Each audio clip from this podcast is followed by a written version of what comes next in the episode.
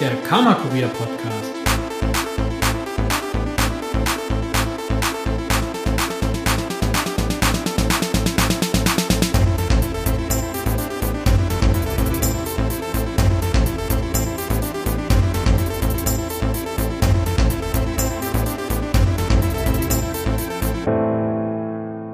Folge 1 Was ist Karma Kurier? Hallo, ähm, ich bin der Valentin und willkommen zum ersten Karma Kurier Podcast. Bei mir ist der Andreas. Hallo Valentin. Und wir reden heute darüber, was ist eigentlich Karma Kurier? Also jetzt erstmal die erste Frage und die wichtigste Frage, was ist Karma Kurier? Danke Valentin. Ähm, Karma Kurier ist äh, ein Projekt, ist eine Idee, ist ähm, mit der wir Personen dazu bringen wollen oder uns dazu bringen wollen, solidarischer zueinander zu sein. Ähm, wir machen das über eine App, äh, die plattformunabhängig sein wird, also die man sowohl zu Hause auf dem Computer verwenden kann, als auch auf seinem Handy, ähm, so dass man eben jederzeit solidarisch sein kann. Das heißt, Hilfe anbieten, Hilfe nehmen, Hilfe geben, sich gegenseitig im Alltag unterstützen. Ein großer Unterschied und ein Ding, das uns sehr wichtig dabei ist, ähm, ist, dass derjenige, der sozusagen Hilfe empfängt oder der der Unterstützung annimmt, in unseren Augen auch ähm, ein Held ist, der genauso viel ähm, dazu beiträgt, dass Solidarität stattfinden kann, wie die Personen, die helfen. Und dadurch haben wir uns beschlossen, dass wir über ein Gamification-Modell, über ein Punktesystem beide auszeichnen. Sowohl den, der hilft, als auch denjenigen, der den Mut hatte, letzten Endes um Hilfe zu fragen.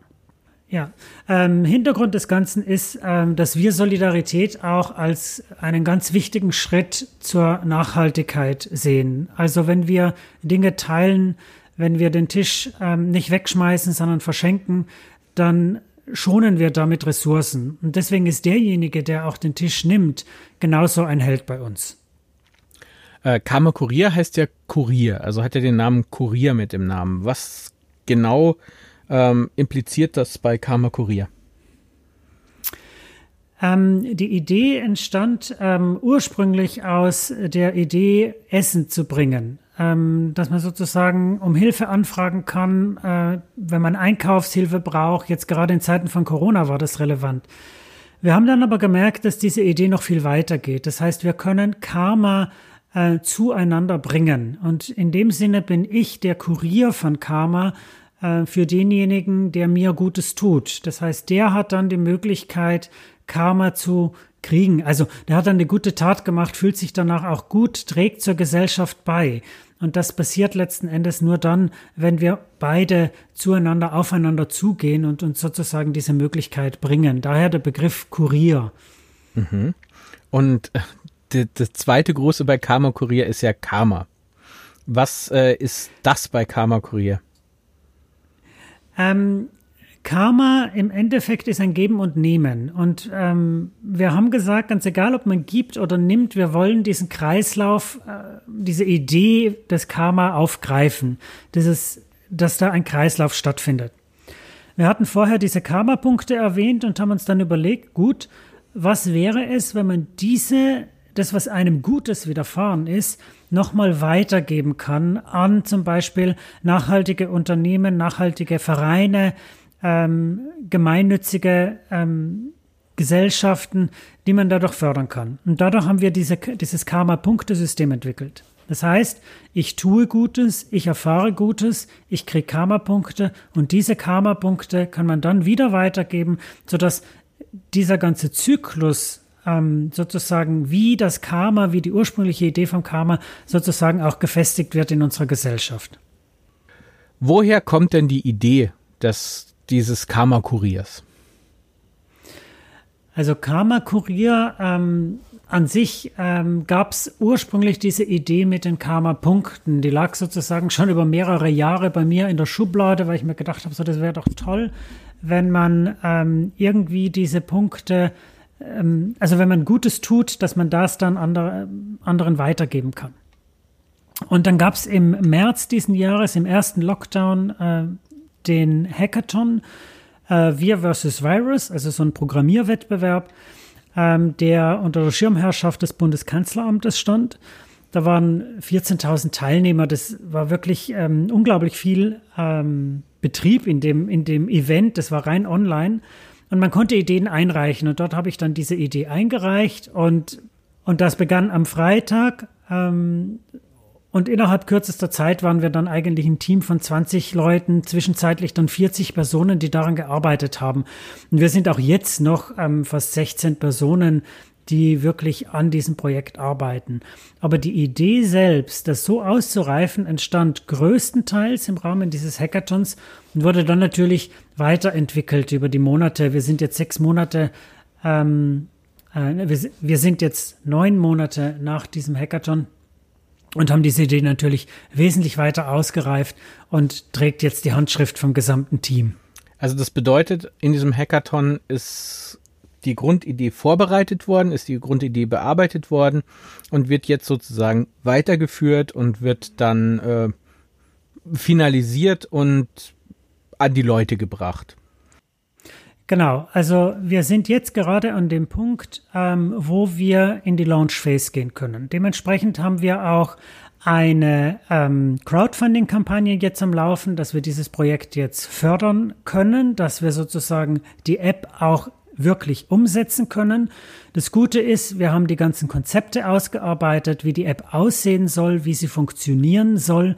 Das steht. Es geht jetzt wirklich noch um das Doing an sich, das wir finanzieren müssen und eben die Gesellschaft an sich, dass wir sozusagen auch rechtlich auf äh, guten Beinen stehen. Du hast ja gerade die Gesellschaft angesprochen. Ähm, es gibt ja viele Projekte, die dann in einen Verein übergehen, in eine Firma übergehen oder in andere Formen wie eine GBR. Äh, in was wird denn Karma Kurier übergehen? Ähm, Karma Kurier hat sich ganz klar ähm, zum Credo gesetzt, gemeinnützig zu sein. Dadurch bietet sich Verein oder GmbH an. Ähm, wir haben dann festgestellt, dass wir mit einer gemeinnützigen GmbH genau das erreichen können, was wir erreichen wollen. Also auf der einen Seite schnelle Entscheidungsstrukturen. Ähm, wir können mit flachen Hierarchien arbeiten. Und wir sind aber auch davor geschützt, sozusagen, dass man gewinnmaximierend oder ähm, eben monetär arbeiten will ähm, zum Beispiel, dass Investoren dann reinkommen in, in so eine Gesellschaft und immer nur auf das Geld raus wollen. Wir haben ganz klar gesagt, nee, wir wollen eigentlich den Social Impact, das ist auch der Bereich, in dem wir tätig sind. Wir wollen den Social Impact maximieren und ähm, deswegen wollen wir auf jeden Fall gemeinnützig aufgestellt sein. Und die Unterlagen liegen gerade beim Finanzamt. Also wenn das Finanzamt zuhört, bitte, bitte ähm, kommt es zurück auf uns und äh, so dass wir gründen können. Also das bedeutet, äh, Kammerkurier wird dann eine GmbH sein. Das ist dann Richtig. die Gesellschaftsform einer GmbH, die nicht finanziell arbeiten muss. Das bedeutet, dass da keine Gewinne erzielt werden müssen. Ähm, das bedeutet aber auch, dass die einzelnen mithelfenden Personen jetzt nicht ähm, oder die einzelnen Investoren oder Anteilseigner äh, am Ende Kapital draus schlagen. Vor allem der letzte Punkt ist ähm, genau das, äh, das zentrale Element dieser Gemeinnützigkeit. Ähm, sind drei Dinge. Das erste ist, es muss einem dieser gemeinnützigen Aspekte dienen und wir dienen dem ähm, Sinn des Ehrenamtes und Förderung der Gesellschaft. Und das zweite ist, dass wir eben Gewinne nicht an die ähm, Gesellschafter ausschütten dürfen, sondern ähm, die müssen entweder in der Gemeinschaft bleiben, also in der Gesellschaft, was wir ähm, sozusagen machen, indem wir ähm, die App weiter verbessern, entwickeln. Das heißt, es geht alles wieder zurück an ähm, die Zivilgesellschaft, aber wir dürfen sie nicht ausschütten. Und ähm, ja, genau. Was bedeutet im Endeffekt, es ist nur ein Verein unter anderem Namen? Ähm, mit dem Unterschied, dass wir andere Strukturen haben, aber prinzipiell ja, genau. Gut. Und wenn man sich jetzt. Sofern ich Jurist bin. Mhm. Entschuldigung sofern ich Jurist bin und das so beantworten kann, ohne Gewehr. genau. Ähm, und wenn ich jetzt sage, mich interessiert das Thema, ich möchte mehr Informationen dazu, ähm, wo kann ich das sehen? Also wir haben einerseits äh, unsere Webseite natürlich, karmakurier.org. Ähm, dort kriegt man einen kleinen Überblick über die Informationen. Natürlich auch auf unsere Social-Media-Kanäle, auf Instagram, auf Twitter, auf LinkedIn, auf Facebook, immer unter dem Suchbegriff Karma Kurier. Dort kann man uns auch finden.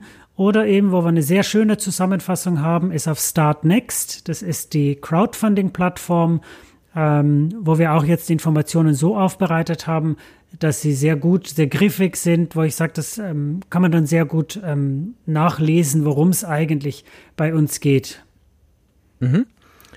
Also ich würde sagen, wir hören für heute mal auf, aber jeder, der möchte, kann sich gerne auf diesen Plattformen informieren und wir werden nächste Woche wieder zurückkommen mit äh, einer neuen Folge von unserem Podcast und uns äh, und euch wieder darüber informieren, was überhaupt Karma Kurier ist und wie es jetzt weiter vorangeht.